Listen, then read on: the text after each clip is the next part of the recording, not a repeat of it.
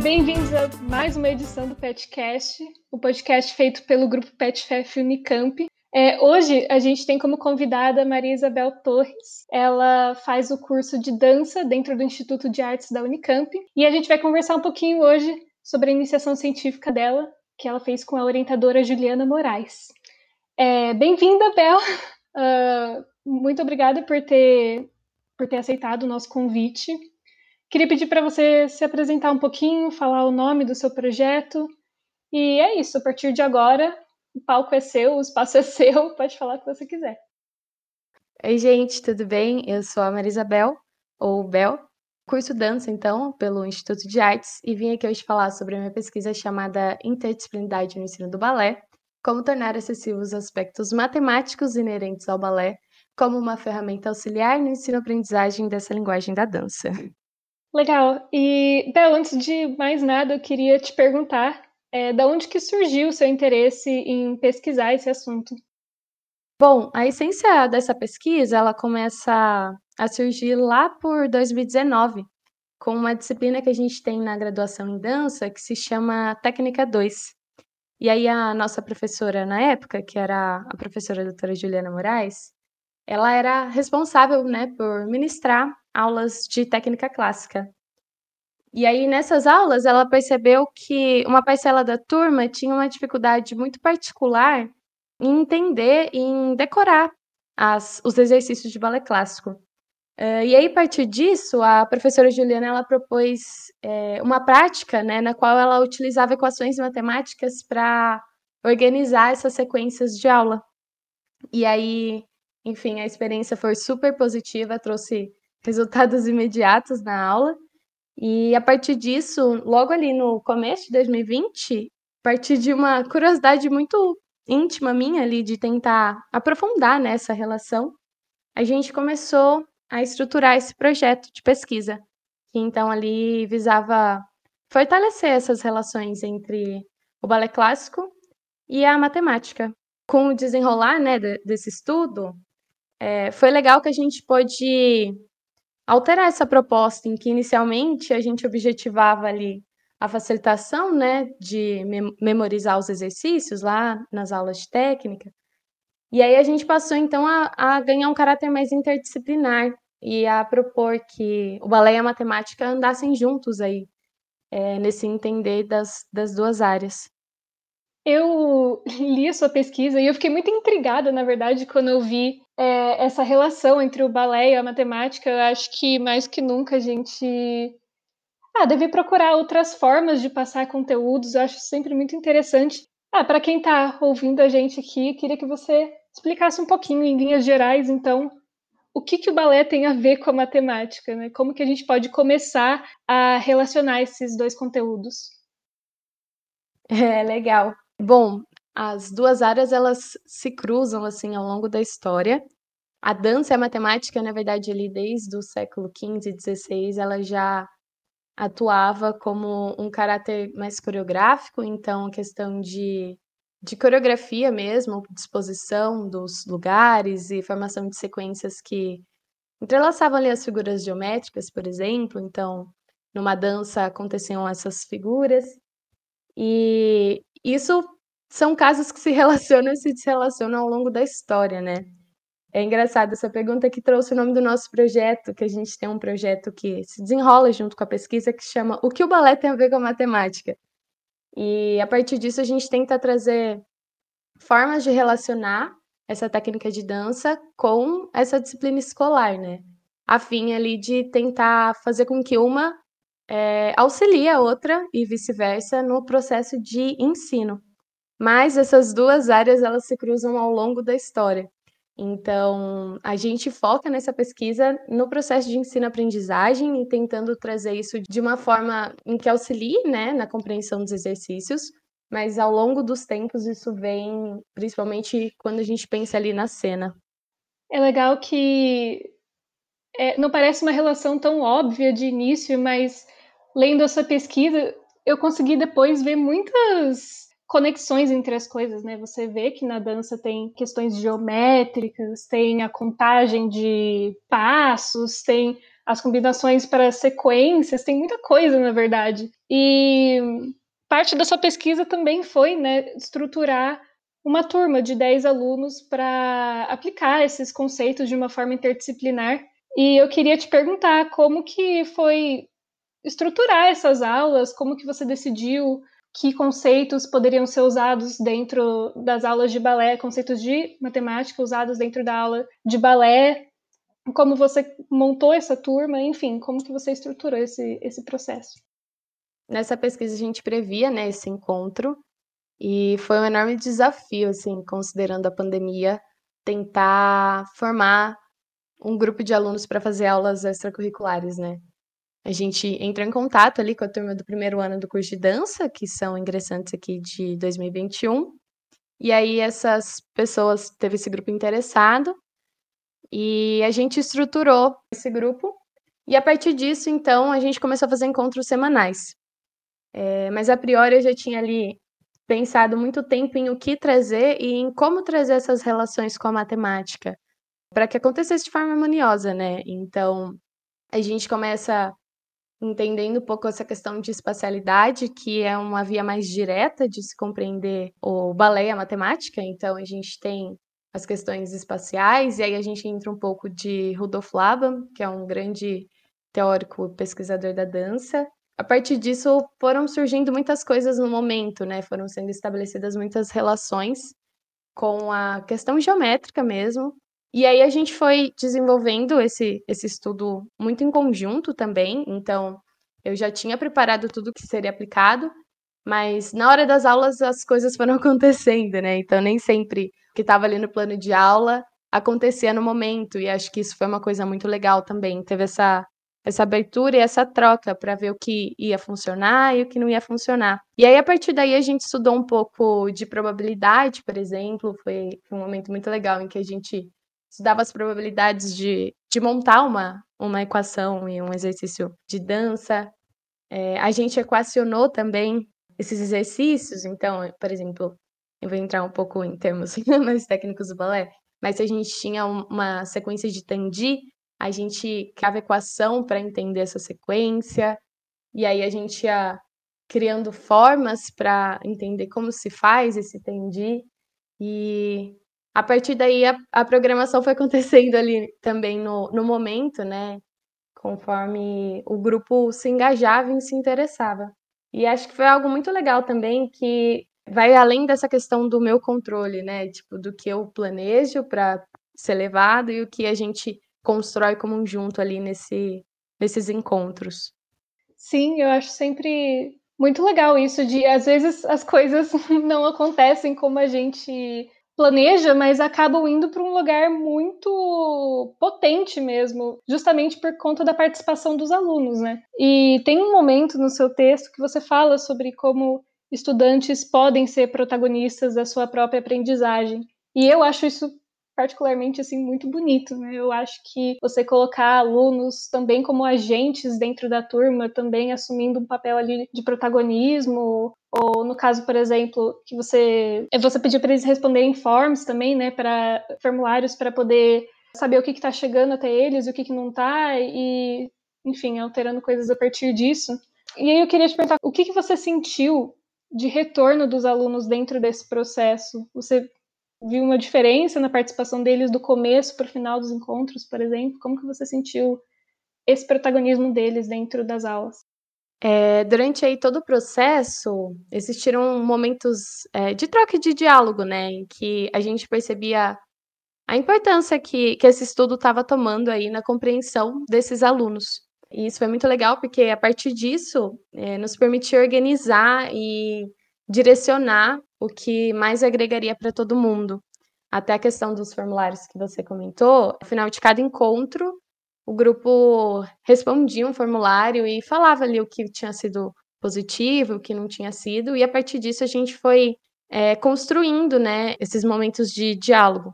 Então, isso foi, foi bem bacana. E aí ficou bem legal de ver essa progressão do grupo, porque os estímulos matemáticos ali, eles entraram nessa nossa abordagem como um lugar também de liberdade e de autonomia para esses participantes. e enfim, isso trouxe uma progressão muito benéfica para todos os lados. Assim. E nas aulas vocês tinham então momentos uh, mais teóricos e mais práticos. E aí como que acontecia essa ligação? Vocês partiam da matemática para depois experimentar no balé? Ou vocês primeiro experimentavam no balé e depois partiam para tentar entender isso na matemática? Não foi algo é, muito fechado nesse sentido, as coisas aconteciam de forma muito tranquilas.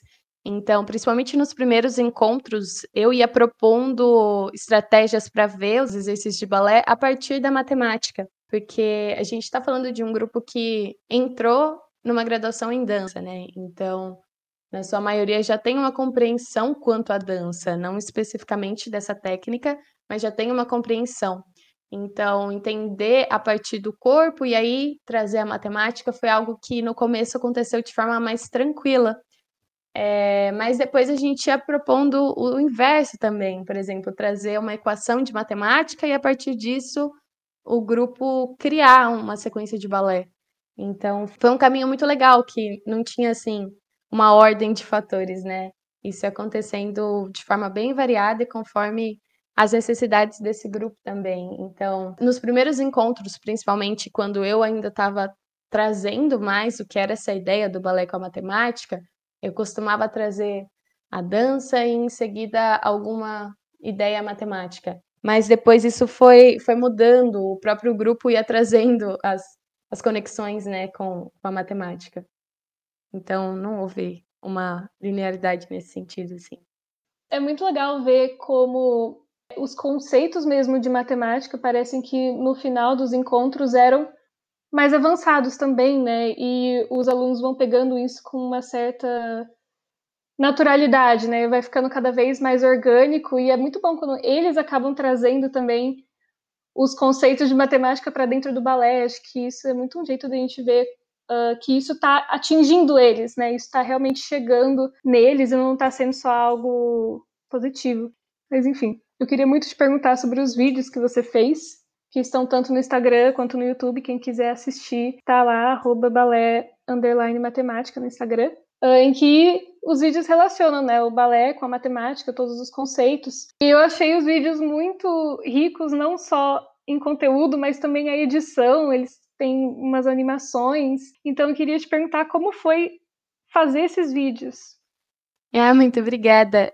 O projeto ali, o que o balé tem a ver com a matemática, ele surge dessa ideia de tentar trazer para a comunidade de uma forma mais acessível essas ideias. Como introduzir, sabe, essas relações entre o balé e a matemática de uma forma que seja de fácil acesso. E aí isso veio numa necessidade em que eu não achava em que eu sozinha, por exemplo, conseguiria dar essas aulas com, com a qualidade em que eu estava estudando. Então a gente começou a, a pensar, né, em outras formas de trazer essas ideias. E aí surgem esses vídeos animados, que acho que foi algo que foi bem bacana, assim, tanto produzir quanto passar para o grupo, né? E a partir disso surgem também alguns jogos que a gente fez numa plataforma online para esses encontros, para também ali ajudar nesse processo de entender então eles vêm dessa necessidade, né, de não ser algo que seja só eu indo lá e falando, olha, essa é a relação entre o balé e a matemática, mas que também eles vissem, né, através dessas animações, através desses, dessas dinâmicas de jogos e tal, e para ajudar também nesse processo de compreender essas relações e esses exercícios que a gente propunha nas aulas.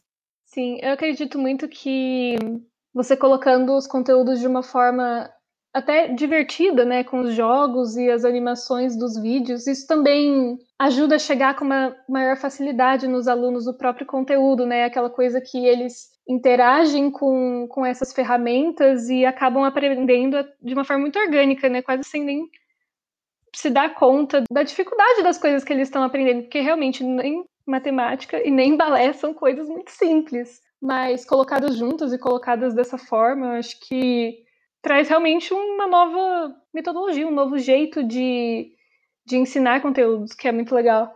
Você comentou um pouquinho sobre isso no começo, mas eu queria voltar um pouco nessa questão de que dificuldades que você encontrou durante esse projeto, tanto quanto pesquisadora, quanto como professora. Acho que para retomar isso que eu disse, vou começar já com o primeiro fato, que, sem dúvidas, é a pandemia, né?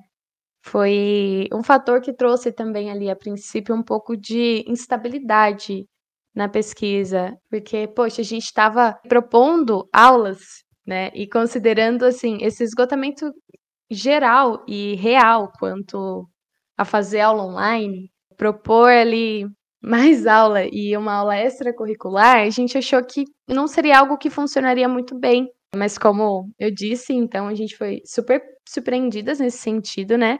Porque a gente conseguiu um grupo de estudante mega engajado e que seguiram em frente com a gente durante todos os encontros.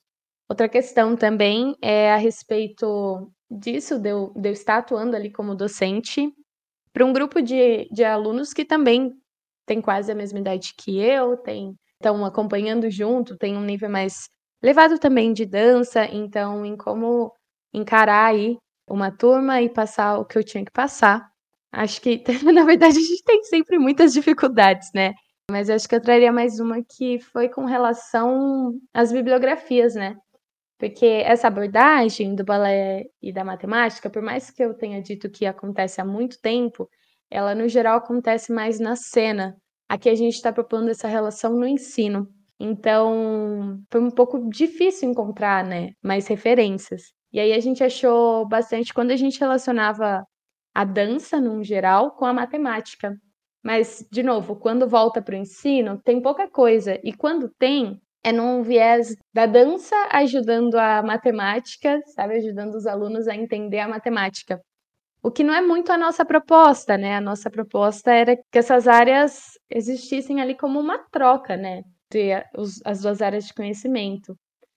Mas aí a gente conseguiu fazer, ao longo desse quase dois anos de pesquisa, a gente conseguiu fazer vários recortes fundamentais, assim, com as pesquisas da, não sei, da Joe Boller, da Maíra Espagueiro, do próprio Rudolf Laban, que eu trouxe, do Gatsco, enfim, entre muitos outros pesquisadores assim que foram basilares para esse estudo, mas realmente houve essa dificuldade em encontrar esse nosso recorte em específico. Sim, e eu acho que essa questão do, da exaustão no EAD é muito presente, né? Uh, algo que, enfim. Mas eu também acredito que justamente o seu projeto ser algo que não é do curso de dança, mas é relacionado acho que fazer algo por fora e que existe uma certa provocação ali, justamente por ser algo diferente, né? Você colocar o balé e a matemática junto. Eu acho que isso, apesar da exaustão do EAD, causa um certo estímulo nos alunos, né? E interagirem com isso. É, e eu queria te perguntar, a gente está, acho que, chegando numa, numa finalização aqui, mas eu queria te perguntar um pouco sobre a sua relação com a sua orientadora, como foi fazer essa pesquisa com ela. Ah, foi um processo muito, muito bacana. Ela era minha professora antes, né? Então, foi um processo muito junto. Ela esteve muito próxima de mim em todos os momentos. Teve sempre assim. Ju, pelo amor de Deus, me ajuda nisso. E aí ela logo já respondia em coisas de minutos e, e já me ajudava. É, a gente sempre mantinha encontros também. Foi muito legal, assim, a gente conseguiu construir uma relação muito bacana. Até porque eu tô partindo de uma ideia que foi dela, então, todo esse respeito de estudar essa proposta e de me aprofundar nessa proposta, e a partir daí surgiram enormes possibilidades, assim, de como seguir esse estudo. Tanto que a gente está caminhando para uma proposta agora em que esse estudo não seja mais voltado à aplicação com um grupo de estudante, igual foi esse primeiro momento da pesquisa, mas essa proposta de produção de materiais didáticos interativos, né, que é a relação dos vídeos, dos jogos, ah, tudo só foi possível graças a ela, né? Ela fez com que tudo acontecesse aí da melhor forma que poderia ter acontecido. Bel, muito obrigada por ter aceitado o nosso convite. Eu acho que foi uma troca muito rica. Eu gostei muito mesmo de ter lido a sua pesquisa, de ter parado para pensar nessas outras formas de passar um conteúdo, né, seja pelos vídeos, pelos jogos, trazendo uma disciplina que a gente não muitas vezes relaciona diretamente com a arte, mas que tem muita relação, né? A, acho que a matemática tem muita relação não só com a dança, mas também com a música, enfim, acho que perpassa a arte de uma forma geral, então me fez pensar bastante sobre isso e, enfim, muito obrigada. Acho que a gente pode finalizar por aqui. A gente vai deixar o contato da Bel para quem tiver alguma dúvida ou, enfim, alguma curiosidade, quiser conversar com ela. Sigam eu no Instagram, nos sigam também no arroba petfefunicamp. Temos outros episódios aqui também no Petcast, então, enfim, está aí para, para quem quiser ouvir todos os episódios. E, Bel, eu vou te passar a palavra se você tiver algum recado final. Ah, queria agradecer o convite. Queria agradecer também às instituições financiadoras desse projeto, né, a FAPEX e a FAPESP, também ao NPEC, que é o Núcleo de Pesquisas Experimentais em Coreografia, o qual essa pesquisa faz parte. Então, obrigada FAPEX, FAPESP e NPEC que fizeram com que esse, essa pesquisa fosse real. Obrigada, professora Juliana, por fazer com que tudo acontecesse da melhor forma possível. E é isso. Obrigada, gente. Obrigada, podcast, pelo convite e até a próxima.